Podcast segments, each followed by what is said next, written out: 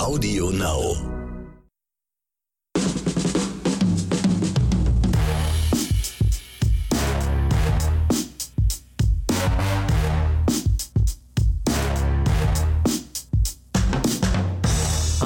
Wunderschönen guten Tag da draußen und herzlich willkommen zur neuesten Episode Oscars und Himbeeren. Hier ist wieder euer Excelmax und mir gegenüber natürlich der kultivierte, legendäre Hausmeister Ronny Rüsch aus der Eichenchenstraße.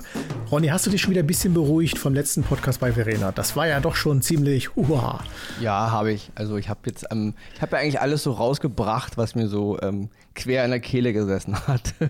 das Schreien hilft manchmal, ne? Einfach mal rauslassen und dann Lebkuchenherzen essen und alles wird gut. Übrigens, Leute, bald ist Weihnachten, denkt daran. Oh, ich habe schon ähm, eine Menge Lebkuchen gegessen, so ist nicht. Stimmt, du, du, bist, du bist ja derjenige, der auch in, im Hochsommer Lebkuchenherzen isst. Genau, ich bin halt so ein richtiges Lebkuchenherzopfer. Ja, und bevor wir weiter Unsinn reden, äh, erstmal liebe Grüße raus nach Silvia. Silvia, ich habe die ersten Folgen Made gesehen, habe es aber leider noch nicht zu Ende geschafft. Deswegen sei nicht traurig, hör diese Folge einfach in Ruhe an und freu dich auf nächste Woche, weil bis dahin habe ich zu Ende geschaut und dann gibt es nächste Woche einen ausführlichen Bericht meinerseits über die Serie, die du empfohlen hast. Ich sage auch noch nicht, in welche äh, Richtung ich tendiere. Sei überrascht. Aber liebe Grüße nach da draußen. Äh, nächste Woche wird dein Podcast. Ah, da muss ich jetzt gleich nicht natürlich einen Seitenhieb ver verpassen. Bitte? Hätte sich Axel äh, nicht gemeldet, die Serie zu gucken, sondern Ronny hätte sich gemeldet, dann hätte er sich auch angeguckt die Woche. Ja? ja. Also so viel mal wieder dazu.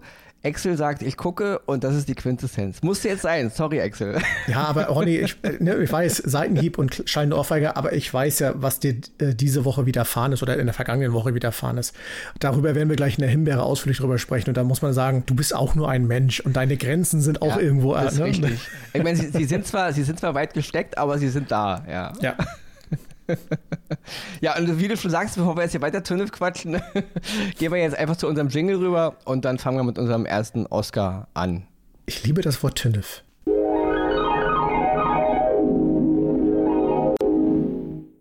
Den ersten Oscar, den ich diese Woche habe, ist ein Kriegsfilm, Schrägstrich Antikriegsfilm. Ich bin da immer ein bisschen auf Kriegsfuß mit dieser Bezeichnung, weil letzten Endes finde ich, ist jeder Film, den ich je gesehen habe, der auch Antikriegsfilm war, auch irgendwo ein Kriegsfilm. Man kann irgendwie keinen Kriegsfilm drehen ohne Antikriegs- oder Anders, man kann Kriegsfilm drehen ohne Antikriegsfilm, aber man kann keinen Antikriegsfilm drehen ohne Kriegsfilm. Das beißt sich irgendwie in meinem Kopf. Aber gut, der Film ist ähm, auf Netflix verfügbar jetzt und heißt Die Schlacht um die Schelde. Es ist ein Film aus den Niederlanden. Die Geschichte ist angelegt im November 1944. Es geht darum, dass ähm, die Stadt Antwerpen irgendwie freigemacht werden muss für die Alliierten und der Fluss Schelde, der durch ähm, Belgien, Niederlande und durch äh, Frankreich fließt, der mündet in der Nordsee. Und diese, das, die ganze Scheldemündung war halt noch von der Wehrmacht äh, im Grunde besetzt. Und es geht um eine kanadische Operation, also unter der Leitung von Kanada, die versucht, die Schelde freizukämpfen. Das ist die grobe Handlung, um sie jetzt im historischen Kontext einzuordnen. Die Geschichte selber ist fiktiv, handelt aber in diesem ganzen, ähm, in, diesem, in dieser Welt halt zu dieser Zeit. Und es geht halt grob um drei verschiedene Charaktere. Es geht um einen Soldaten in der Wehrmacht, der aber eigentlich aus Holland stammt.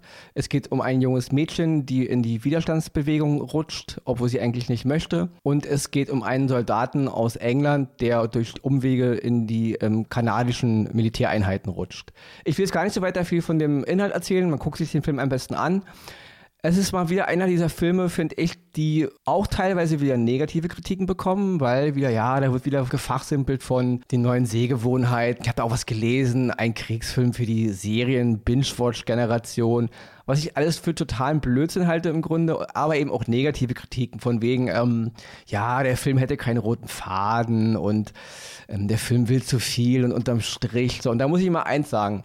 In den letzten Jahren wurden Filme wie Dunkirk von Christopher Nolan, Zweite Weltkriegsfilm, so gefeiert als Boah, epochales Werk, große Kunst. Dasselbe gilt für Sam Mendes 1917. Oh ja, ein One-Take-Film, man ist voll bei den Soldaten. Also ich bin wirklich seit, ihr kennt's Leute, ja, seit Kindertagen ein großer Filmfan und ein Cineast. Ich liebe Filme, aber ich bin auch ein Freund von Nolan und auch ein Freund von Mendes, aber Dunkirk fand ich einen ganz furchtbaren Film. Es ist ein Film, ein Beispiel dafür, wie ein Regisseur sich selber feiern will, wie ein Regisseur mit aller Macht Kunst kreieren will. Ja, als Kunstwerk ist er ganz nett von den Ideen, als Kriegsfilm, als Antikriegsfilm ist er für mich eine absolute Flachpfeife. Ja, dasselbe gilt für 1917, auch so gefeiert und ja, Anspruch hier, Anspruch da. Die Filme sind handwerklich bombastisch, keine Frage, aber sie erzählen im Grunde keine richtige Geschichte, sie packen mich nicht. Sie sind im Grunde sie sind Luftnummern, wenn man mich fragt. Ja, also cineastisch interessant, inhaltlich, ja. Als großes Beispiel noch zu nennen Saving Private Ryan von Spielberg. Hat beide Elemente, ja. Ist ein krasser Kriegsfilm, minimal Antikriegsfilm, hat aber eine gute Geschichte, die einpackt. Nicht mein absoluter Favorite, meiner ist immer noch der schmale Grad von Terence Malick.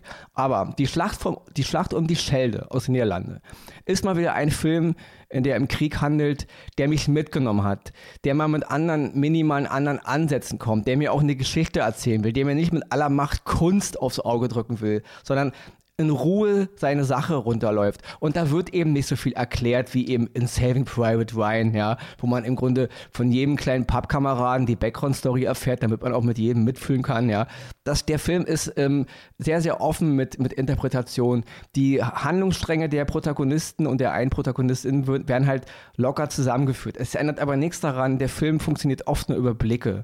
Er hat nicht so viel, nicht so viel Dialog, aber er ist krass gemacht, er ist eindringlich gemacht, er ist wunderbar fotografiert und die Schauspieler, ich fand die alle sehr unverbraucht, ich kannte die meisten nicht. Kleine Nebenrollen sind noch Tom Felton, den man alle kennt als Draco Malfoy aus den Harry Potter Filmen, hat eine kleine Nebenrolle. Und der deutsche Schauspieler Justus von Dojani, den ich auch bombastisch finde, hat ja auch eine Nebenrolle als ähm, Wehrmachtsoffizier, aber die, Haupt die Hauptdarsteller kannte ich alle jetzt nicht und der Film hat mich bewegt, er hat mich ähm, ja berührt mal wieder und er ist, er ist eine andere Art von Kriegsfilm. Aber die Kampfszenen, die können es locker aufnehmen mit Saving Private Ryan und das muss man auch mal hinkriegen, weil das können weder Dunkirk noch 1917. Dunkirk und 17 sehen für mich aus wie hier läuft gerade ein Film und wir drehen, und das ist für, ist für mich kein Krieg, ja. Das nächste ist auch Brutalität in Kriegsfilmen. Deswegen, der Anfang von Saving Private Ryan von Spielberg ist immer noch die Messlatte für dich für den modernen Kriegsfilm. Das ist, da kann man, das besser geht's eigentlich nicht, ne? Aber da kommt ähm, die Schlacht um die Schelde, wenn es gerade um die Kriegsszenen geht, sehr, sehr nah ran. Viel, viel näher als diese in Anführungsstrichen Kunstwerke von Nolan und von Mendes, ja. Und deswegen, mein erster Oscar, die Schlacht um die Schelde. Wer sich mit der Thematik, äh, also wer an der Thematik interessiert ist, Zweite Weltkriegssachen, kommt hier in Anführungsstrichen, das soll ja nicht mal so auf Unterhaltungsniveau laufen, aber eben auf seine Kosten, ja. Es ist ein, auch ein Film, der ihn natürlich, sage ich mal, mitnimmt. Also er, er tut auch weh, ist halt ein Film über den Zweiten Weltkrieg, ne. Und deswegen meine absolute Empfehlung, die Schlacht um die Schelde, jetzt zu sehen bei Netflix. Guckt ihn euch an, wer mit der Thematik was anfangen kann und dann alle anderen, die Dunkirk so feiern und 1917 so feiern, ja das ist einfach nur, wenn er mich fragt, das sind Flatline-Filme, ja. Die sind äh, Popcorn, bunt und kunstvoll, aber keine guten Filme über Krieg, ja. Deswegen, die Schlacht um die Schelde ist mal wieder ein gutes Beispiel dafür, wie man es richtig macht. Meine Meinung. Ich habe den Trailer gesehen bei Netflix, den ich sehr interessant fand und ich werde mir auf jeden Fall anschauen. Und äh, bei Dunkirk und äh, 1917 bin ich voll deiner Meinung. Das äh, hat mich auch gepackt. Popcorn-Kino ja, aber inhaltlich kann man gesehen haben und mehr auch nicht komme ich zu meinem ersten Oscar. Die dritte Staffel von You, Du wirst mich lieben. Ihr erinnert euch, du wirst mich lieben, habe ich zu Ronny, glaube ich, in der allerersten Podcast-Folge gesagt. ich weiß nicht, wie es mittlerweile mit ihm ist, aber gut. Ja, es ist, es ist nicht passiert. Nichts passiert, dachte ich mir. Placebo-Effekt. Kühlschrank, Kühlschrank. Wenn ich die sehe, habe hab ich die Empfindung, Reaktion eines Kühlschranks. Aber ein guter Kühlschrank, oder? Ja, ein guter Kühlschrank, genau, so ein Wunderbar. Nein. Zurück zu meinem Oscar. Die dritte Staffel von You, Du wirst mich lieben. Ich bin ein großer Fan der ersten beiden Staffeln gewesen und dachte aber zum Ende der zweiten Staffel, ja, macht es da Sinn, noch eine dritte zu machen? Weil eigentlich ist es ja so dieser Blutrausch der beiden Protagonisten, äh, Joe und äh, äh, Love, äh, doch erzählt. Aber man sah ja am Ende, dass sie in so eine Vorstadt ziehen, sie schwanger ist und er den Blick nach der Nachbarin schon wieder schmeißt. Und so knüpft auch die dritte Staffel quasi an. Der Joe kann seinen Trieb einfach nicht stoppen. Er muss doch wieder irgendjemanden verfolgen und muss wieder irgendjemanden anderes offenbar lieben. Und während Love aber auch ihren Trieb irgendwie nicht ein weiter stoppen kann und ich sag immer, man kann es ja vorwegnehmen, das ist ja kein Geheimnis. Sie tötet weiter um sich herum aus äh, Impuls Impulsivität, aus Eifersucht, aus Furcht und sonstiges. Und so mischen diese beiden, diese Vorstadt Madre Linda, kräftig auf. Diese Vorstadt ist wirklich so spießig, wie man sich das nur vorstellen kann. Es ist so richtig Desperate Housewives. Es, ich sag mal, die Influencer-Mutti mit ihren Zwillingen und ihrem Bio-Bär, der da äh, irgendwie äh, gefühlt Bäume stemmen kann und dabei äh, Avocado schnüff, schnieft und äh, sonstiges. Und äh, die, der anderen die andere Nachbarin, die irgendwie unwohl sich mit ihrem Ehemann fühlt, weil der ständig weg ist und die das Abenteuer woanders sucht und so weiter. Also wirklich Desperate Housewives, wie man es lebt. Und da kommen diese beiden rein. Und ich dachte mir, naja, was soll das geben? es gibt wirklich wieder wunderbare Erzählstränge. Es ist spannend, es ist fies, es ist gemein, es ist blutig und es hinterlässt immer wieder, nach jeder Folge immer wieder Fragen, wo du denkst, das hat sie jetzt nicht gemacht oder ist er wahnsinnig? Wie kann er nur? Und das ist der Strang, der diese gesamte dritte Staffel unheimlich spannend macht.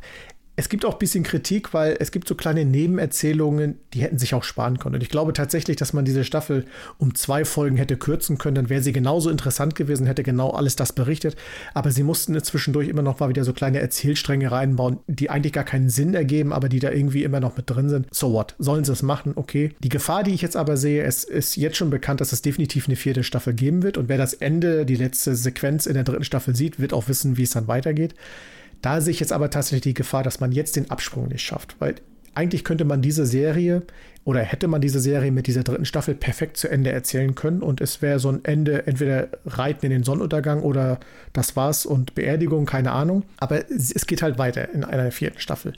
Und da sehe ich dann ein bisschen die Gefahr, dass, dass dann diese Serie dann leider in so, wie es man überall erlebt, bei Walking Dead oder äh, sonst wo, dass es dann zu so einer Geschichte sieht, wo man sagt, ja, es gibt eine vierte, eine fünfte Staffel, aber hey, gucke ich mir nicht mal an, weil inspiriert mich nicht mehr. Ist die Gefahr. Kann mich auch täuschen, bin, werde auch gerne äh, eines Besseren belehrt.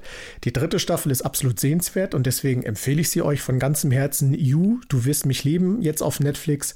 Schaut es euch an, wenn ihr so ein bisschen auch so ein Spleen hat, in so verrückte Welten einzutauchen. Ich persönlich habe die Serie jetzt noch gar nicht geguckt. Ich bin aber im, im Bilde, worum es da geht.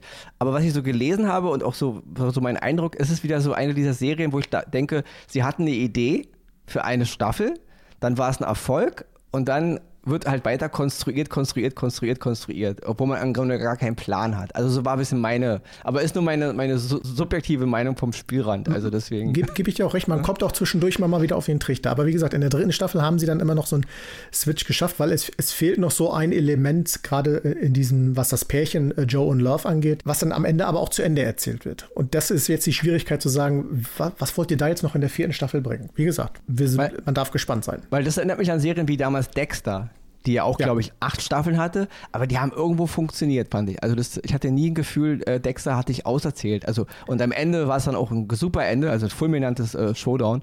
Und deswegen, ja, so erinnert mich ein bisschen die Serie. Kann man übrigens schon vorwegnehmen, es wird eine äh, äh, Fortsetzung von Dexter geben. Dexter New Blood wird die heißen. Ach, echt jetzt? Wann die kommt, weiß ich jetzt oh, nicht, aber Schauspieler ja. und so werden die gleichen sein. Ich bin sehr gespannt, wie sie das, äh, oh, weil man sah ja am Ende von Dexter äh, ihn dann im, als, Holz, als Holzfäller mit Bart oder so da sitzen. Genau. Und jetzt schreien einige Spoiler.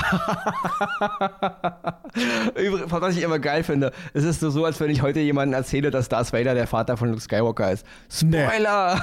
Nee. Hör auf. genau.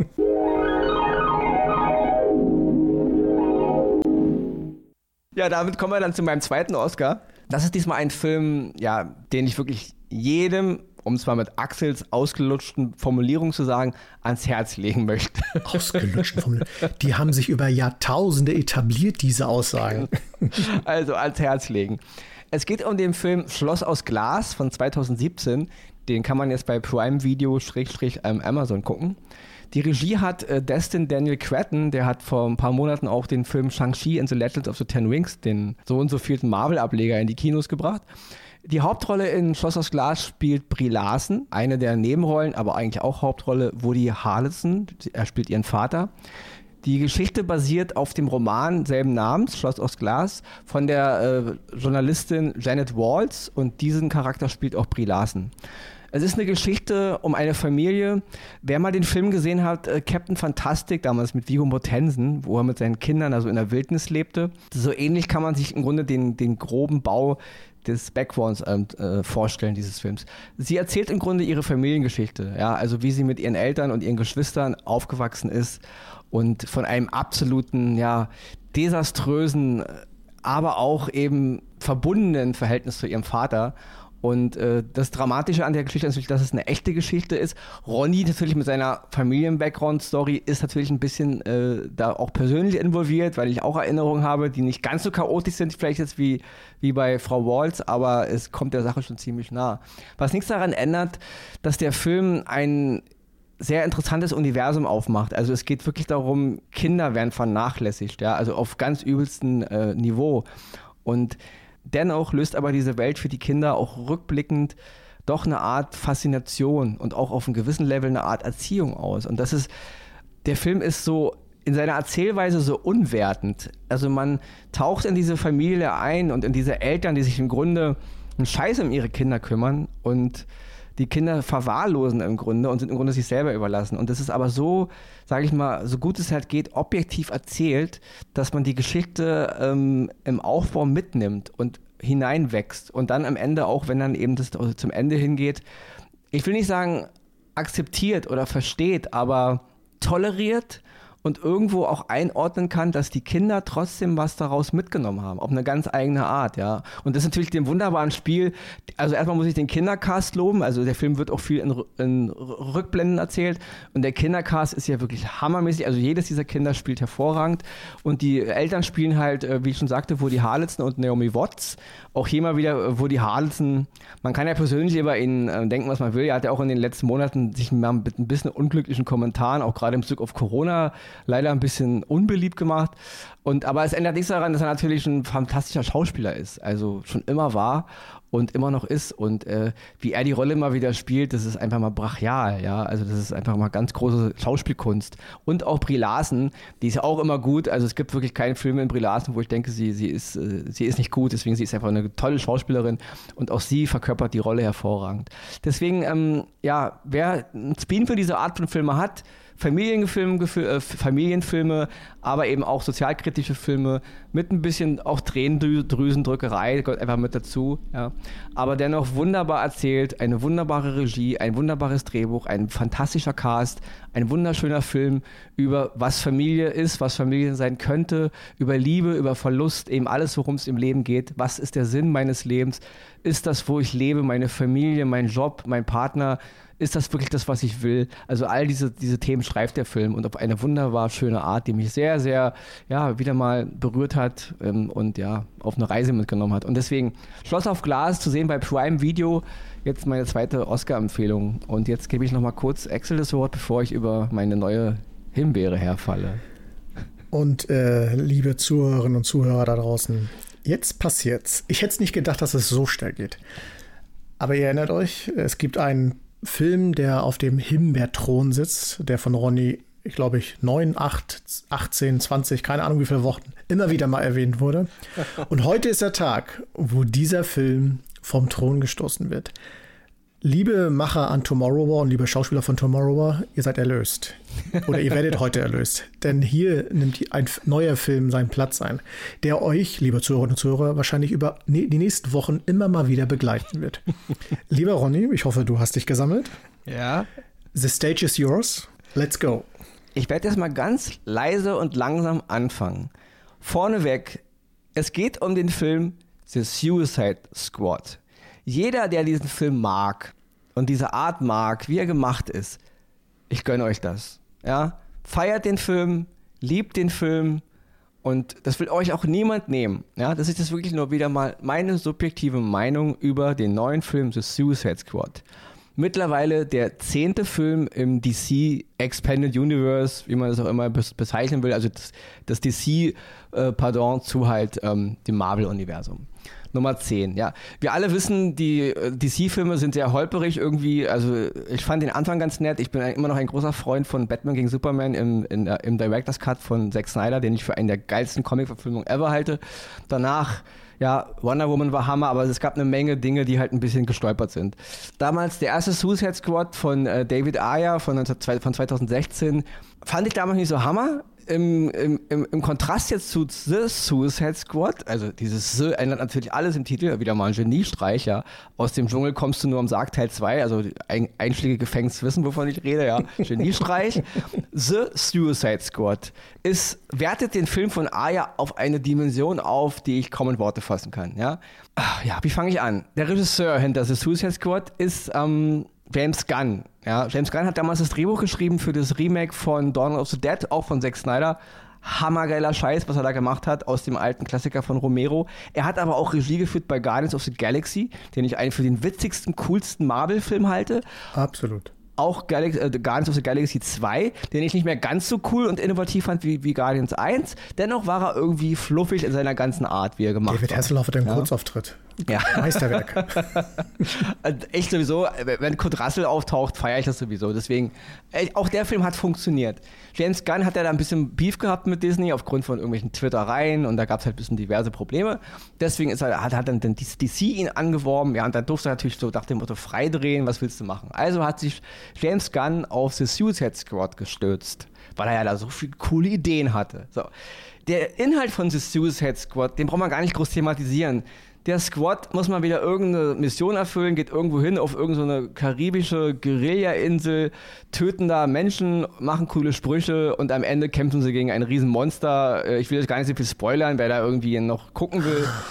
Das, ja, das ist, äh, also an Bullshit nicht zu toppen. Wer mir jetzt äh, erzählen will, ähm, ja, das ist halt alles so ein bisschen, es geht, um, geht halt um den Suicide Squad-Style der 80er Jahre und das, ja, das wird auch alles sehr gut eingefangen. Ich weiß, es, es ist alles 80er-Jahre-Style angelehnt. Es ändert aber nichts daran, dass ich selten einen Film gesehen habe, der so plump und dilettantisch in jeglicher Art herkommt. Er ist doof geschnitten, er hat eine dämliche Kamera, er hat schlechte Farben, dumme Beleuchtung.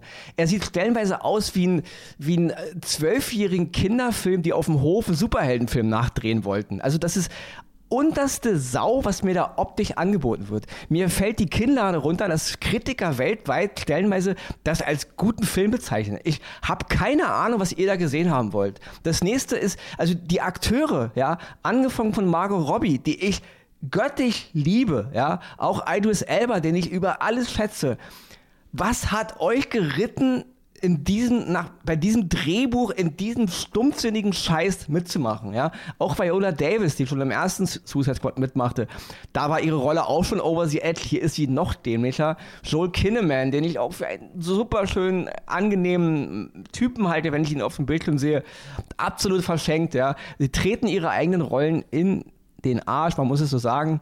Ganz negativ muss ich mal den Schauspieler, in Anführungsstrichen Schauspieler, John Cena, heißt der so, Richtig. ja.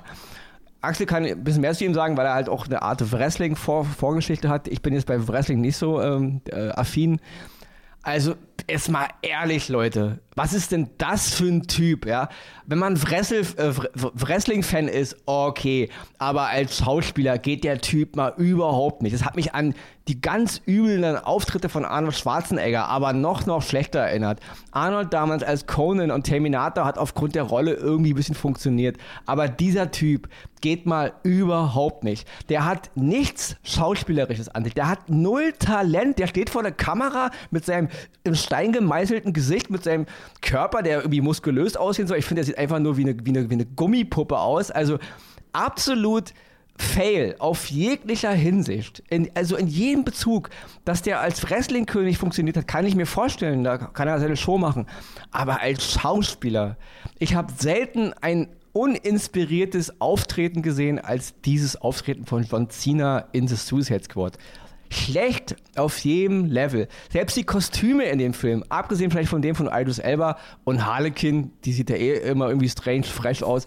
So eine dumme Kostüme. Ich weiß, das soll jetzt alles Stilmittel sein. Das ist halt mit Absicht so, ja, aber dann ist es verflucht schlechte Absicht.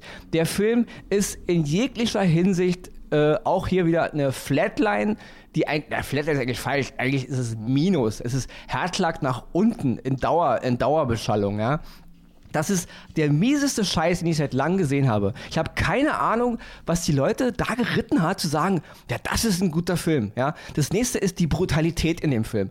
Wir haben uns mal schon vor ein paar Monaten über die Serie The Boys unterhalten, die ein brutales Level an Gewalt hat. Ja? Also wirklich übel. Aber aufgrund des, des schwarzen Humors und des Sarkasmus, der bei The Boys hervorragend funktioniert, funktioniert auch die Brutalität. Ja? Hier wirkt die Brutalität und sie ist echt übel.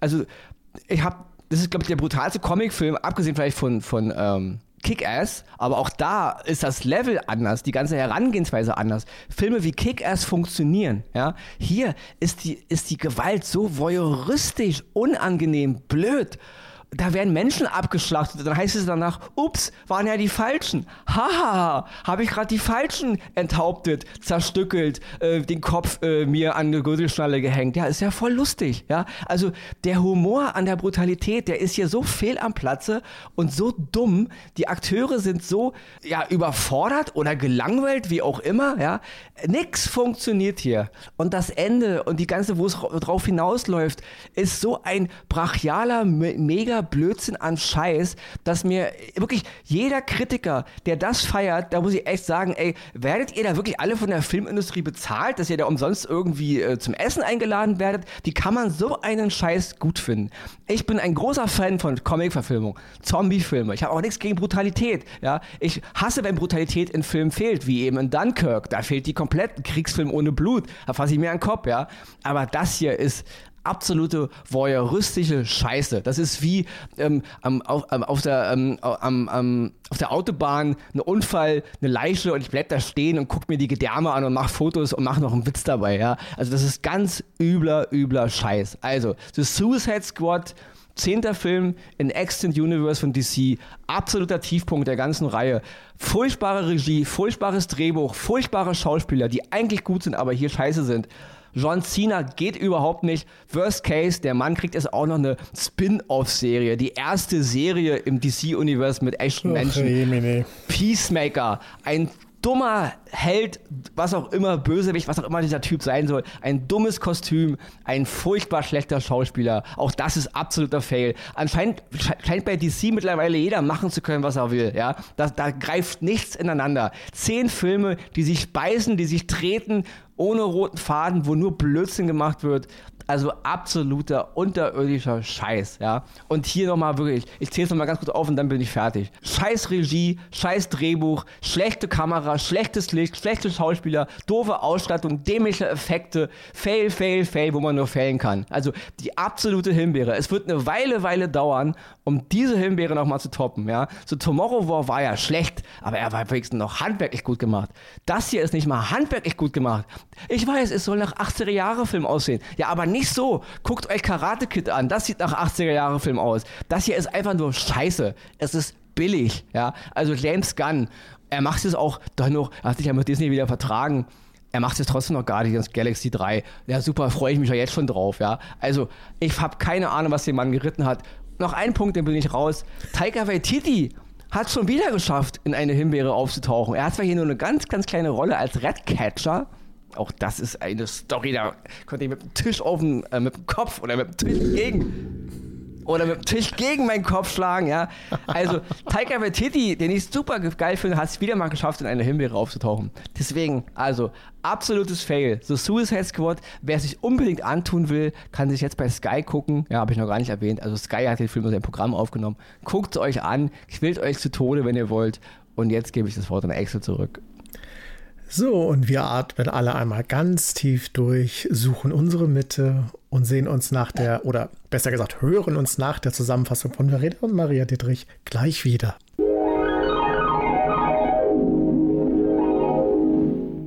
Die Oscars gehen in dieser Woche an. Die Schlacht um die Schelde, niederländischer Kriegsfilm mit Gies Blom, Tom Felton und Justus von Donani, zu sehen bei Netflix. Dritte Staffel von You, Du wirst mich lieben. US-Thriller-Serie mit Penn Badgley und Victoria Pedretti, zu sehen bei Netflix. Schloss aus Glas. US-Filmbiografie mit Brie Larson, Naomi Watts und Woody Harrison, zu sehen bei Amazon Prime. Die Himbeere geht in dieser Woche an The Suicide Squad. US-Comic-Verfilmung von DC mit Margot Robbie, Idris Elba und John Cena, zu sehen bei Sky.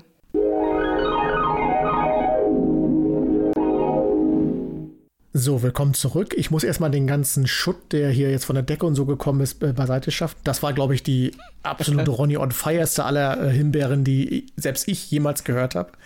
Aber ich habe es euch versprochen. Es gibt einen neuen äh, Thronensetzer hier, Himbeer auf der Throne, wie auch immer man das äh, der, ausdrücken der, will. Der wird eine Weile da bleiben. Hätte ich nicht gedacht, dass es so schnell geht, aber tatsächlich ist es so schnell gegangen. Damit sind wir auch schon wieder am Ende dieser Sendung und äh, es hat mir sehr, sehr viel Spaß gemacht. Ich hoffe, euch da, euch da draußen hat es einfach Spaß gemacht. Wenn man Ronny so abgehen hört, das, das, ist doch, das ist doch nur geil. Deswegen, ich hoffe, euer Trommelfell ist noch ganz. Und äh, wenn nicht, äh, schont es bis nächste Woche, denn da hört ihr uns schon wieder. Und wer weiß, was wir da wieder auf Lager haben. bleibt mir nur zu sagen, bleibt uns treu, bleibt gesund. Ronny, wolltest du noch einen kurzen. Nee, ich wollte einfach nur Tschüss sagen. Gut. Tschüss. Ciao.